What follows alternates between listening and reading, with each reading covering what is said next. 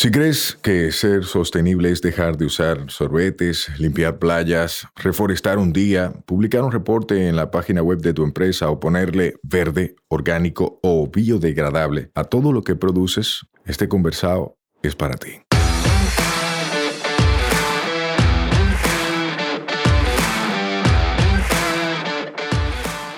En cada conversado sostenible te ayudaremos a romper paradigmas y te compartiremos alternativas y herramientas para que acciones ya, sin excusas.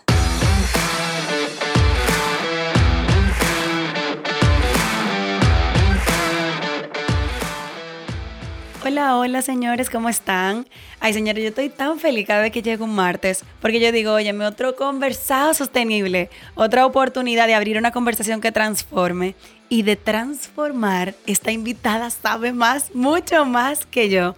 ¿Cómo tú estás, Paloma? Hola, súper bien. Muchísimas gracias por la invitación. Y como te decía antes de iniciar, yo estaba de que, wow, una vaina verde, un conversado sostenible. Estoy un poco asustada, pero siento que le vamos a sacar lo mejor a, a esta conversación. De que la gente sobre todo vea cómo a veces lo está haciendo sin darse cuenta y después de reconocerlo, tiene un valor adicional.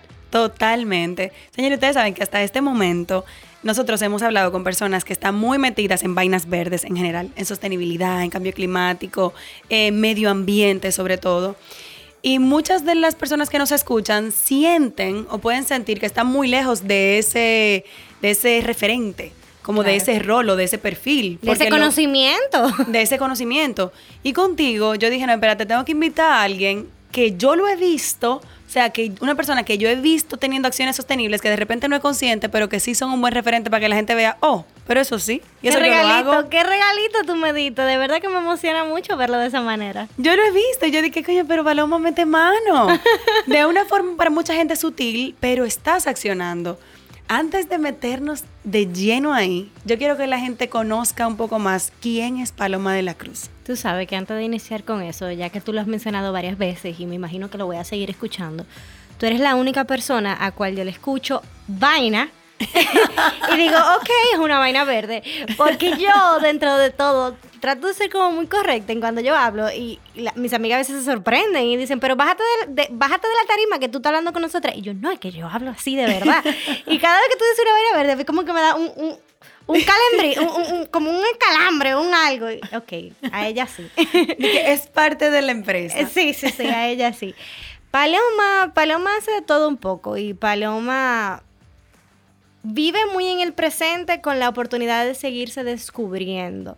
Hablabas de transformación yo creo que es una palabra que, sobre todo en estos meses, tiene mucho énfasis en mi vida porque yo tengo una frase, no soy quien era, no soy quien seré, pero amo cada detalle de este aquí y ahora donde soy evolución en libertad. Yo no creo en que absolutamente nada sea absoluto y que nosotros vamos descubriéndonos en el camino, cambiando, modificándonos y siempre, siempre con el deseo de ser mejor que ayer, comparándonos con nosotros mismos. Por eso tuve a Paloma que ha saltado entre tantos gremios, pero siempre ha sido Paloma, siempre ha sido la esencia de lo que para mí en este momento se siente bien, se siente correcto, se siente servicio, se siente aporte.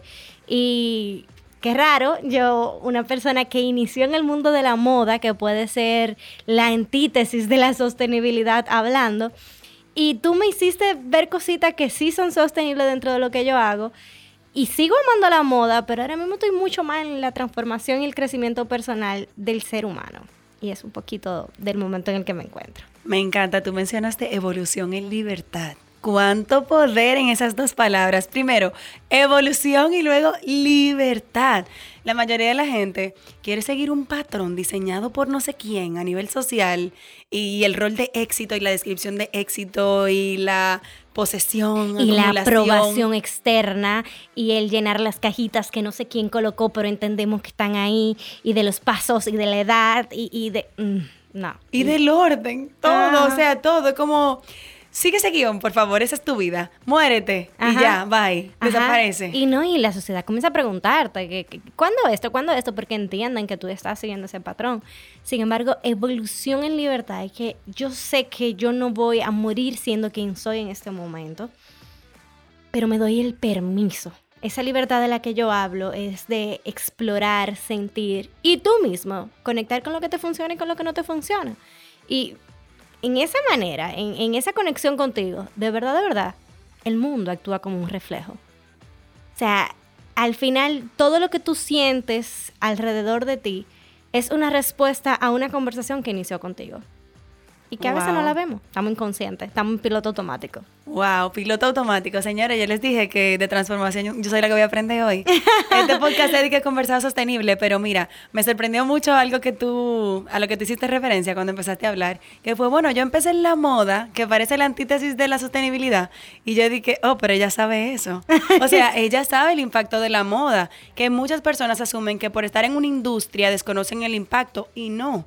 Y tampoco hay que... O le quitan la importancia o no la reconocen. Yo pienso que cada uno tiene su verdad y que al final de cuentas es una realidad. La amo, la disfruto, me apasiona, pero es una realidad que yo no puedo venir a pintar con palabras bonitas, diciendo quizás todo lo que bueno que significa y tapando que sí hay un daño detrás. O sea, que tú no haces greenwashing. Básicamente, greenwashing es cuando Ajá, tú... pero comienza Paloma a aprender. ¿Qué es greenwashing? Greenwashing es cuando tú haces parecer que estás haciendo algo verde, pero en realidad no. O sea, cuando tú, las empresas, la típica empresa que tiene un informe de sostenibilidad, que son la mayoría, un informe de sostenibilidad bello en su página web, de nosotros hacemos esto y esto, eh, eh, dejamos de emitir tal cosa y no ponen nada de lo que le sale mal, ni nada de lo que es contaminante, eso es greenwashing. Cuando tú Ah, no. engañas. No, no, no, no, no. No creo, no me imagino jamás. Si tú supieras que ahora que tú mencionas la palabra engañar, a mí tú me preguntas qué es lo único que te molesta y a mí lo único que me saca y me pone de, de todos los colores, vamos a decir verde para estar en la sintonía, son las mentiras. Son el pretender una cosa que no eres, el hablar de, de algo que no es cierto, eso me detona. Entonces yo me imagino con esa pasión que tú vives, lo que haces, encontrarte con greenwashing y me identifico y me uno con la causa por el detalle de la mentira detrás. Sí, sí, sí. Es como que ¿por qué tú engañas al consumidor? ¿Por qué tú engañas a la industria? ¿Por qué tú engañas al sector? O sea, al final, si visibilizamos el problema, entonces vamos a poder resolverlo. Si lo tapamos, no. Claro, claro. Básicamente. Paloma, ¿qué tú estudiaste? Porque tú haces tanta vaina que yo no sé como que de dónde fue que tú viniste, qué fue lo que tú aprendiste, cómo tú llegaste aquí. mi- no, Paloma en ese proceso del aquí y el ahora ha estado en todo. Yo estudié mercadeo cuando regresé de un año de intercambio y, oye, acabo de descubrir otro momento sostenible de mi vida porque yo vivía en Bélgica y mi método de transporte era una bicicleta. Muy bien. Señores, yo voy a salir green de aquí. Viste que la sostenibilidad ha estado contigo. Sí, sí, sí. Y de hecho, wow, acabo de conectar otro punto. De ese año de intercambio fue que yo adopté la tendencia vintage, que fue la que traje aquí, y fue mi catapulta a todo lo que yo hago. Mi primer emprendimiento fue Vintage Clothes by Paloma de la Cruz, donde yo rescataba piezas usadas de todas las pacas del país, las confeccionaba, las rediseñaba, hacía forges y comencé como a darme a conocer un poquito ahí. Y ahí fue que pude entrar a un programa de radio y ahí fue que llegó el título Fashion Blogger y ahí fue que comenzó todo.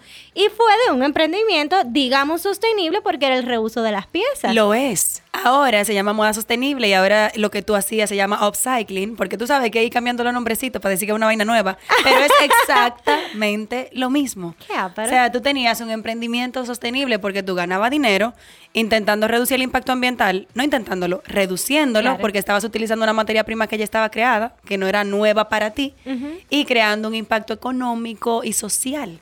Porque Y probablemente todo, y todo beneficiabas a la gente con ese tipo de prendas. De ahí yo pagué la universidad, de ahí yo saqué mi vehículo, o sea, todo, todo, porque yo a todo esto, cuando quise hacer el año de intercambio, mis padres me dijeron, ah, es esto de la universidad, pues sabes, cuando tú chiquito te hacen tu cuenta de, para el futuro. Bueno, pues Paloma, ese dinero de esa cuenta para el futuro lo usó todo en irse un año de intercambio y cuando volvió con una mano adelante y otra atrás, más green de lo normal. Tuve que aplicar para una beca, tuve que buscar emprendimientos que me hicieran producir ingresos y, y ese fue el resultado. Qué bonito, espérate, que ahí algo, eso me llama mucho la atención. ¿Tus papás te dieron a ti la elección de en qué invertir ese dinero? Yo creo que evolución en libertad es literal de la manera en la que yo he sido criada. Mi papá y mi mamá son los dos seres más apros de la historia que me han permitido ser en cada momento de mi vida exactamente lo que yo quiero ser. Y ellos Wow. me preguntaron, yo dije, yo apliqué, o sea, yo tenía, yo sentí, yo me sentía tan independiente que yo apliqué, ya yo tenía familia, todo, y yo llegué a mi casa y le dije, miren, esta es la familia que me va a hospedar, me voy. Ellos se volvieron un etcétera, yo soy la primera hija, primera sobrina, o sea, mi mamá me tuvo los 18, mi papá tenía 23, eh, yo entonces fui como el experimento. Y, Qué bien salió ese experimento, ¿eh? y yo fui el experimento y cuando yo dije eso, ellos me dijeron, bueno, pues eso es lo que tú quieres, porque ellos nunca me han cortado las alas. Y yo con alas resueno mucho no solo porque me llamo Paloma, sino porque yo fui criada de esa manera. Con esa autonomía de tomar mis propias decisiones y que ellos siempre iban a estar ahí cuando yo bajara el vuelo, pero también cuando yo iba a alzar el vuelo, o sea que un poquito de ahí. ¿Tú sientes que eso ha sido importante en, en, lo que tú eres, tener a ese tipo de padres? Claro que sí, claro que sí, porque eso me hizo sobre todo auténtica, responsable, eso me hizo no ponerle un techo de cristal a mis sueños, sino saber que yo podía con todo lo que me propusiera, porque al final lo lograba. Y yo pienso que tú lograr lo que te propones es la gasolina para seguir elevando la vara a ti mismo. Y yo era la primera persona que ellos escuchaban que, que se iba de un año de intercambio y ellos me dijeron, vete. O sea, como que mi papá y mi mamá no se daban cuenta tal vez que me estaban diciendo que yo no necesitaba una aprobación de alguien más que no fuera mía. Y con eso yo he crecido. Wow, eso es muy potente. Señores, padres de Paloma, gracias. gracias por crear este ser humano que ha sido referencia para muchas personas y que inspira. Tú inspiras mucho, Paloma, yo te sigo. O sea, desde hace varios años y me encanta verte crecer. Gracias. Verte evolucionar. Gracias. Y tan comprometida contigo mismo y con tu esencia, celosa contigo misma y con lo que para ti es importante. Y eso me encanta. Porque la mayoría de la gente se vende en el proceso, como que le vende su alma al diablo mientras va avanzando, mientras se va acercando al éxito y deja de ser. Y tú sabes qué pasa también, que aquí me voy un poquito más espiritual. Cuando tú te mantienes atada y responsable y cuidando eso, eso tuyo, cómo tú te sientes y esa conformidad contigo, tú vas entrenando cierta intuición y eso tiene muchos nombres, que si la energía, que si la vibra, Espíritu Santo, para los que creemos, o sea, pero tú te vas dejando guiar y tú vas entrenando eso a tal punto de que siempre la pegas en buen dominicano. Porque muchas veces nosotros nos nublamos hasta en lo que queremos por lo que escuchamos. Pero cuando tú te escuchas más a ti, tú vas alcanzando más de lo que a ti te funciona. Porque que nosotros todos somos diferentes y nos funcionan cosas distintas. Y vemos el éxito de una manera distinta y vemos un trabajo que a alguien le apasiona y otro lo odia. O sea, cada ser humano es independiente en su realidad. Totalmente, coincido tanto. Señores, vivan su realidad, vívanse ustedes. Exacto. Dejen de estar, mira, la, la, vaina de, y tú eres influencer, la vaina de los influencers para querer ser como ellos no está bien. Una cosa es que tú veas algo y se vuelva una vara para ti, de repente un impulso, una motivación, una referencia, para, para saber que eso está ahí y tú mirar lo que tú quieres y qué de eso tú quieres y qué de eso no. Y otra cosa es que se vuelva tu copy-paste. O sea, Ajá. tú eres único, especial. Ay, y tú yo lo, lo veo tuyo. todo el tiempo y me duele esa vaina. Dije, vaina. Me duele esa vaina porque a veces veo que ese copy-paste y veo esa voz que escribí ese post, pero escucho la voz de otra persona, o vi esa pose, o vi ese como que tan divorciado de quien realmente tú eres y, y, y, montarte en una ola de lo que está de moda.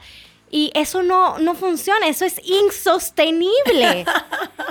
Intentar emular model es insostenible. Eso debe cansar, porque imagínate que tú no seas como tú te vendes en las redes. Tú no, estarías agotada. No, pero exhausta. Exhausta sobre todo porque como soy en las redes es mucho. Entonces, si yo intentara hacerlo y no genuinamente serlo, yo estuviera agotada.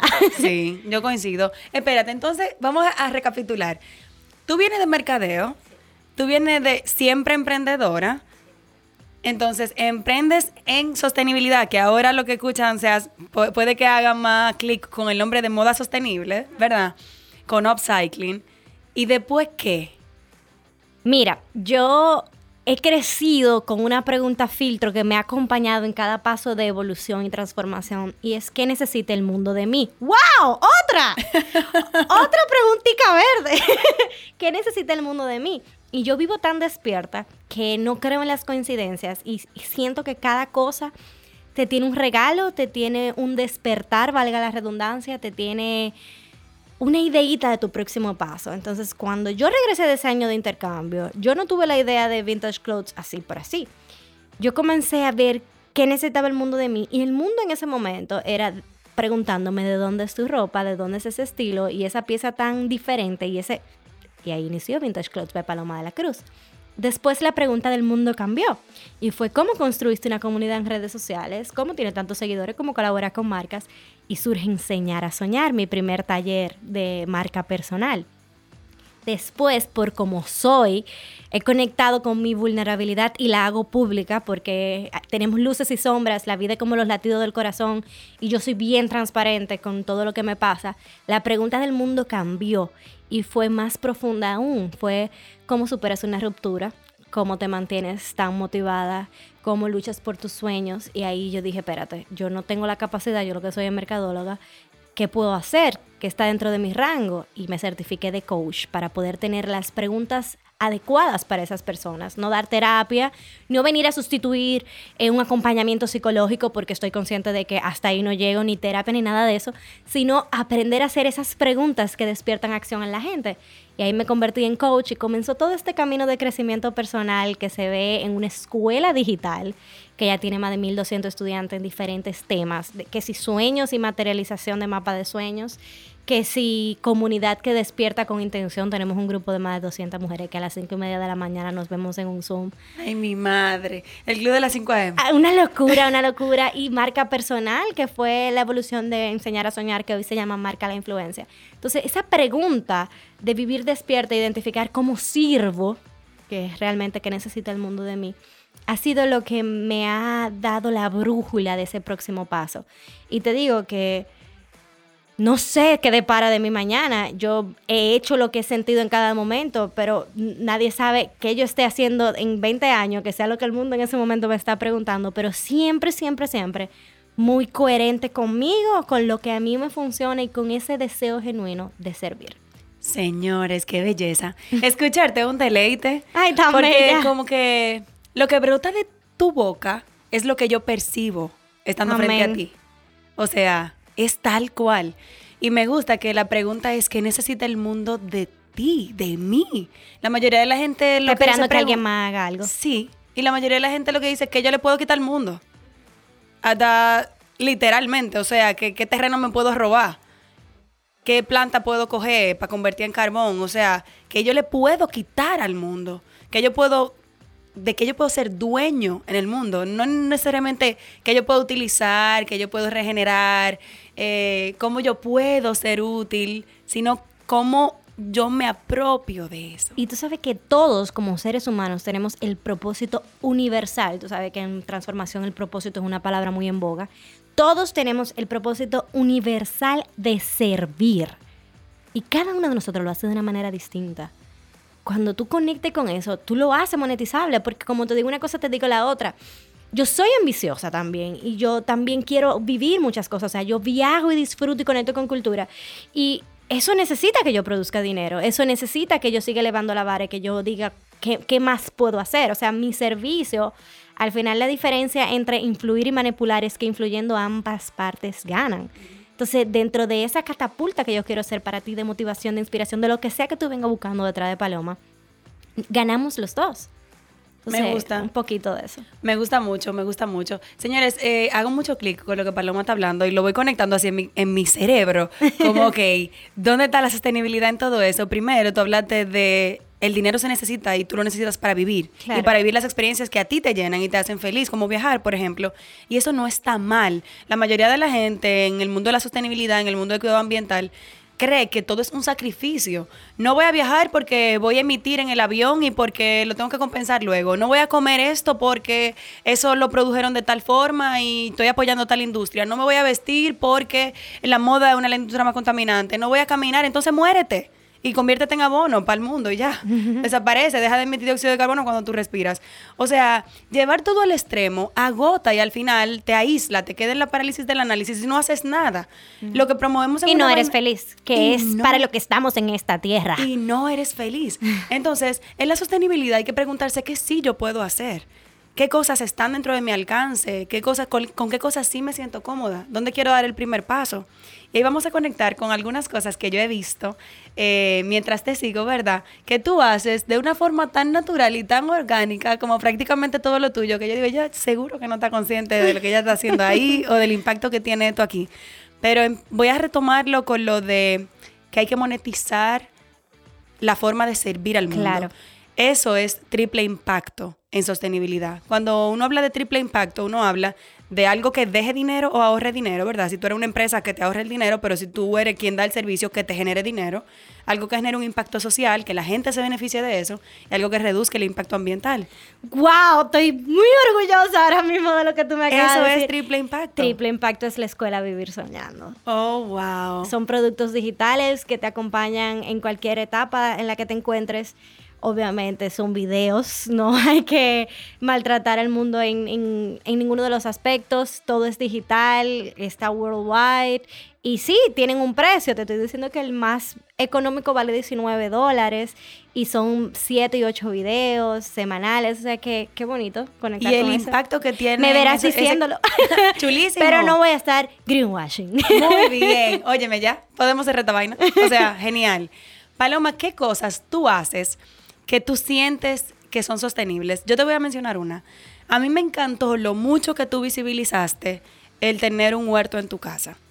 Tres cajones. Me encantó que visibilizaste también cuál es el emprendimiento, que es huerto y más. sí. Me gustó mucho eso. Explícame eso en ti, en tu vida. Mira, yo creo que crecemos al apoyarnos unos a otros y siempre he sido muy abanderada con el tema de emprendedores, porque yo soy emprendedora, eh, te voy a decir la verdad, nunca en mi vida voy a cumplir 30 años dentro de un mes, he sido empleada, siempre he sido yo la que he estado joseando en la calle, buscándomela como sea y haciendo de todo, porque yo hasta foto para tienda llegué a hacer, de todo, de todo, que te digo que empecé chiquitica diciendo a mi mamá que iba a lavar los baños, que cuánto ella me daba. O sea, a ese punto. Pero una emprendedora nata. Vendía pulserita que hacía con los con las tiritas de los panties que se me dañaban.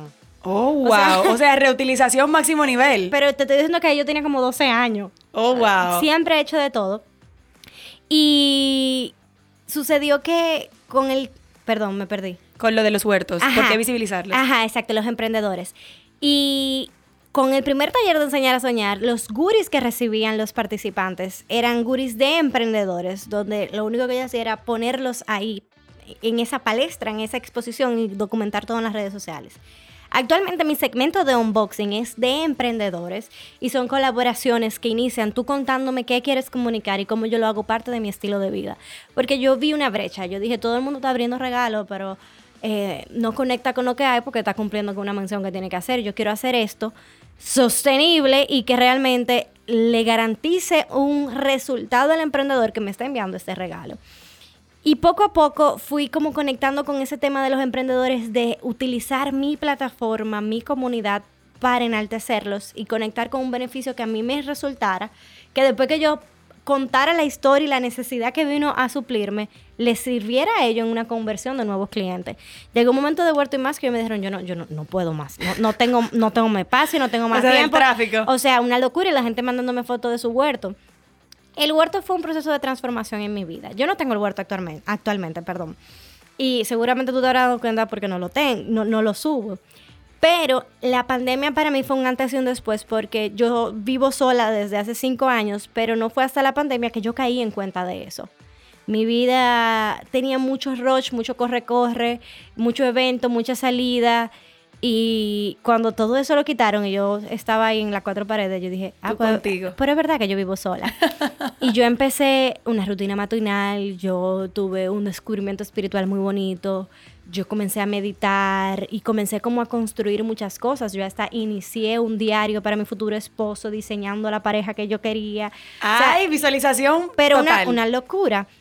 Y dentro de ese proceso yo aprendí que siendo atraes lo que mereces y que todo lo que quieres en una persona tienes que empezar a hacerlo tú. Y yo dentro de todos esos diseños yo quería una persona que disfrutara de la naturaleza, que, que, que conectara con la aventura. Y el huerto fue una de esas cosas porque yo no sabía cocinar Ajá. y yo comencé a cocinar y comencé a, a ver lo que podía hacer con mis manos. Y tú empezaste a coger las aromáticas Y de ahí. de todo, y una cosa fue conectando con la otra. De repente yo tenía un huerto en mi, en mi balcón. Y yo ahí aprendí y confirmé que a lo que le pones amor se manifiesta. No te puedo explicar la paz que yo sentía de regarlas, de verlas crecer, de, su, de, disfrutar de, su producción. Yo tenía de todo, orégano, eh, cilantro, tomate, em, eh, albahaca, yo hacía un pesto riquísimo, de todo. No tengo el huerto actualmente porque se manifestó la pareja y comenzó Paloma a viajar y viaja y viaja y, viaja. Hay que dedicarle tiempo. Y con viviendo sola yo no tenía nadie que me le echara agüita. Yo dije, yo no quiero que se me mueran mis plantitas y la doné a una persona que sigue cuidándolas, sigue amándolas y sí tiene el tiempo para hacerlo. O sea que cumplió un rol bonito conmigo, me enseñó muchas cosas y, tengo el sueño de que cuando ya tenga yo mi casa, volver ahí. Me encanta, me encanta que hayas compartido eh, lo que te hizo sentir tener un huerto y la realidad de que ya no lo tienes y por qué.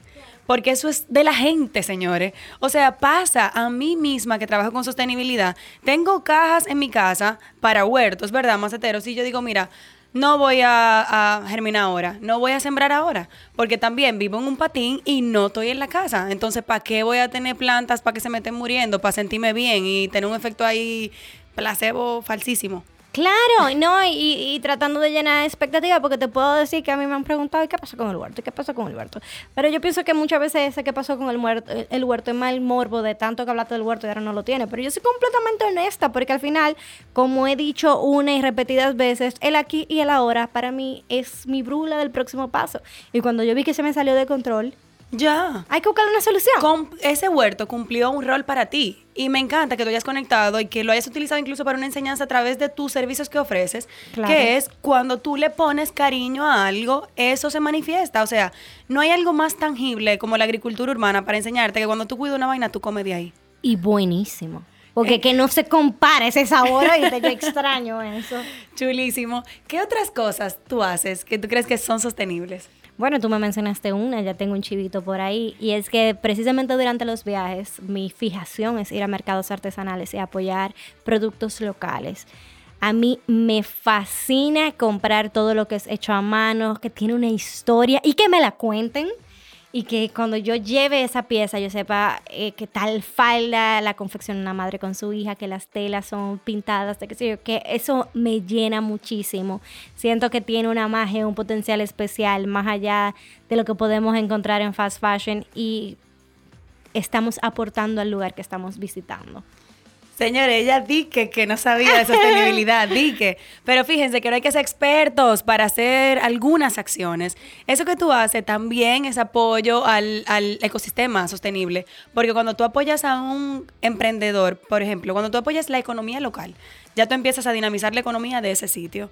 Cuando es una prenda que de repente es muy del sitio, también tú, tú visibilizas el potencial cultural que tiene el destino. Y todo viene súper natural. Yo me voy a poner una cartera este próximo sábado que es una uyama seca con unos diseños pintados a mano. Y para mí eso está perísimo. O sea, chulísimo. Y qué bueno que tú ves en tu fijación, ¿verdad? Y en tu parte de apreciación de la moda y de lo bonito, qué bueno que tú ves bonitura en ese tipo de claro cosas. Que sí, claro y la gente empieza a ver bonitura en ese tipo de cosas también a través de ti. O sea, que no es solamente la compra que tú haces de artesanía y el apoyo que tú haces a nivel local, en esa economía y en ese destino en particular, sino el efecto que tienen tus seguidores y en tu comunidad que de repente no, no está buscando algo green, pero que se entera y ve, conchole, pero qué linda está esa cartera. Y se contagia porque nosotros como ser humano a veces tenemos que ver algo en alguien más para realmente valorarlo y descubrirlo.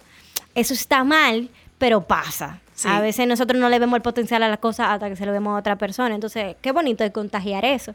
Y otra cosa también es que yo amo las experiencias gastronómicas las amo. Todo lo que tiene que ver con ir a un lugar que sea súper raro, que tenga una experiencia, unos tiempos. Y cuando yo estoy en esa búsqueda de los lugares que voy a visitar, me fijo mucho en la historia y de dónde vienen sus productos. O sea, tú lo buscas eso. Yo lo busco eso. Y en este último viaje, por ejemplo, yo fui a un restaurante que me dieron un paseo por su huerto que estaba justo detrás. Ajá. Eh, yo la vi las historias. Eso fue espectacular. y entonces, ¿tú sabes qué pasa? Como ya yo conecté con esa historia, yo cuando iba a comer, yo decía, es que se siente que, mira, le ponen amor, mira, mira ese tomate, ese tomate que me estoy comiendo. Eso es el resultado del amor que le ponen a esa gente ahí detrás. Entonces, eso también eh, te da una chispa y una energía muy bonita. Y, por ejemplo, otro que es uno de los mejores en cuenta del mundo, yo me volví fan de esa señora, se llama Leonor. Em, el restaurante se llama Leo y es de un restaurante de tiempos. Y esa señora es una banderada del cambio climático. Cuando yo me puse a leer la historia de ella y de cómo ella visita puntos neurálgicos donde se ve el cambio climático y el, el resultado de ese cambio climático, cómo ella lo convierte en productos que te hagan sentir en ese lugar. Que si la salina de que sé yo quién, en un en smoothie, una... Yo estaba, yo no lo podía creer, yo dije que soy fan de esta señora. Me encanta. Y lo que tú haces también es ser un consumidor consciente o responsable. Cuando tú eres un consumidor responsable, tú buscas la procedencia de lo que tú consumes. Pero ¿de dónde lo trajeron? Y no lo hago todo el tiempo. Debo, no, puedo privar ahora en que sí, en que no, no compro nada sin revisar la historia detrás. No lo hago todo el tiempo, pero es algo que he ido desarrollando por lo menos en los viajes para conectar con la historia, porque me gusta decir lo que ocurre detrás de escena más que lo que comparto. Me encanta. Y qué bueno que tú lo digas, porque tampoco es por un tema de ahora quiero ser sostenible y ahora sí me voy a fijar y me voy a presionar a hacer algo que de repente no me nace en el momento. Nada que ver con eso. El hecho de que tú lo hagas de vez en cuando ya te hace más consciente. Y antes de que tú te vengas a dar cuenta, tú lo vas a hacer siempre. Pero eso es un proceso, todo es chin a chin. Una otra frase que yo abrazo muchísimo, hago lo mejor que puedo con las herramientas que hoy tengo. O sea, tú me acabas de hacer a ver, a ver, ver a mí herramientas sostenibles que yo no sabía. Entonces, es algo que yo voy a exponenciar aún más porque yo no la estaba viendo así. Cuando yo venía para acá, yo venía nerviosa, yo, soy la persona menos verde que existe. No, si no supiera. Y otra cosa que tú haces, que también te he visto, es que tú haces ejercicio outdoor. O sea, yo no te he visto entrenando, no sé si tú entrenas en un gimnasio, pero yo te he visto haciendo boxing en, el, parque. En el parque. Entonces, me encanta. Eso está genial. Y yoga en el parque, me encanta. Eso está genial. Y picnic de la nada hasta que me atraquen, papá Dios, por no, favor. que te libre. pero, o sea, todo eso que tú haces también son acciones sostenibles. O sea, porque tú estás disfrutando la naturaleza. En tus viajes tú conectas mucho con el lugar donde estás. Eso que tú haces también de reconocer regalo. O sea, la gente está en tiempo presente. Estoy viendo esta flor, estoy viendo esta ave, estoy viendo esta luna, estoy viendo el cielo. Yo tengo muchísimo porque eso fue muy eso fue muy mío en la pandemia cuando yo lo único que tenía era el sol que salía y me paraba en el, en el balcón. Pero es muy lindo saber que yo sembré esa semillita y la cantidad de personas que me etiquetan reconociendo regalos, yo tengo el cielo comprado. Qué bello. Esa gente está mirando su alrededor, disfrutando de su alrededor. Cosas que daba por sentado. Y la mayoría de la gente va en modo automático. Yo, por ejemplo, yo uso vehículo, pero también tengo moto. A mí me encanta ir en la moto porque yo soy consciente de la ciudad.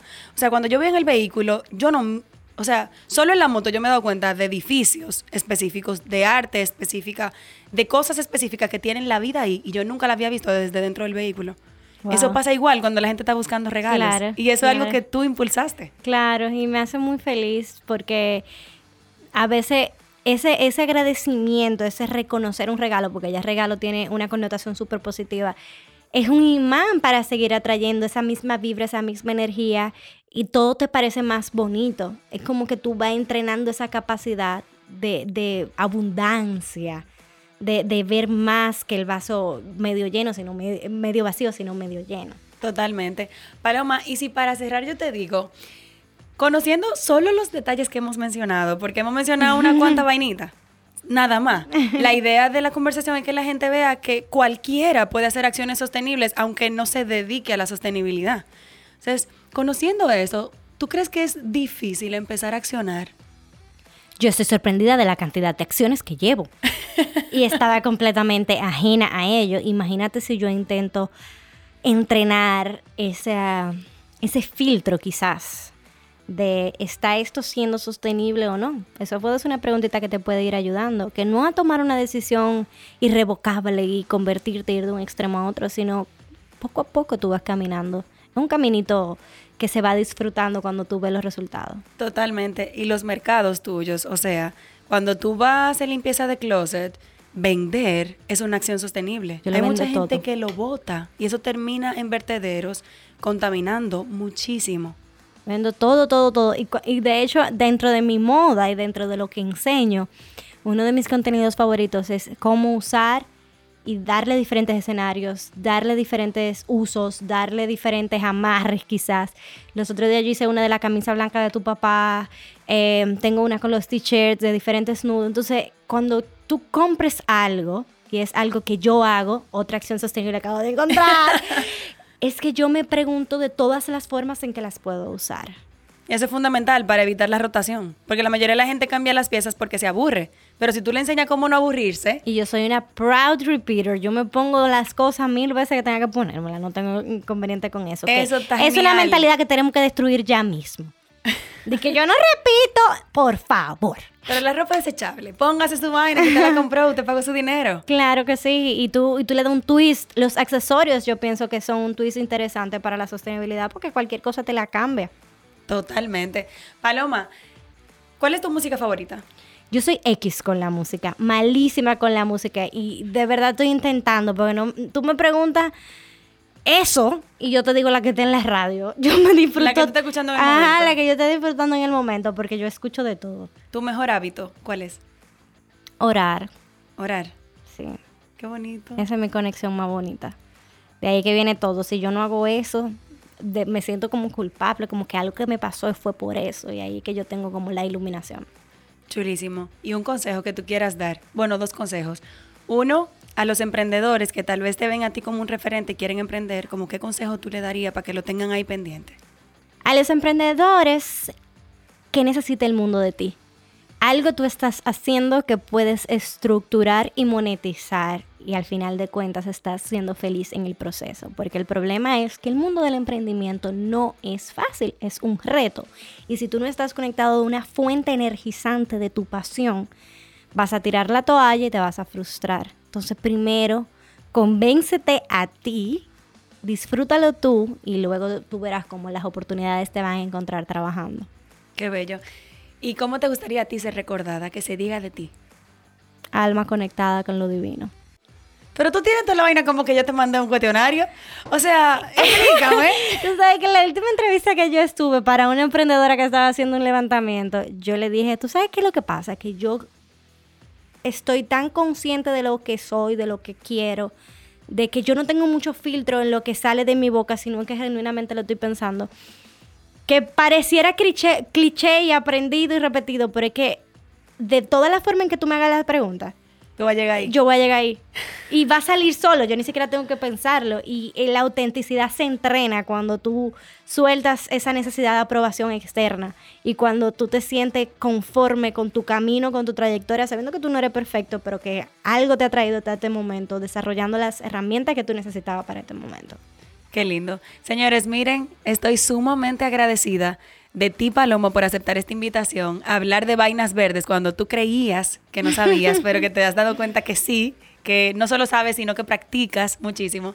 Y gracias por ser un referente para que más personas se abran a la posibilidad de empezar haciendo algo. No tiene que ser haciéndolo todo. Pregúntate, ¿estoy afectando? ¿Pudiera afectar menos? Esas preguntitas filtro te hacen tomar decisiones sostenibles. Lo dijo Paloma, no lo dije yo. Señores, bye bye, un placer. Muchísimas gracias por tenerme por aquí, yo a tu orden cuando tú quieras. ¿Dónde te pueden encontrar? Arroba Paloma de la Cruz en todas las redes sociales y palomadelacruz.com.do donde encuentras mi universo y todas las maneras en las que puedo acompañarte. Señores, vayan para allá para que reciban un chin de toda esa energía que ella tiene para dar. Bye bye. Bye. Este podcast se graba en nuestra casa, M33. Nos escuchamos la próxima semana. Recuerda que esta vaina es todos los martes. Mientras tanto, nos vemos en las redes. Un fuerte abrazo.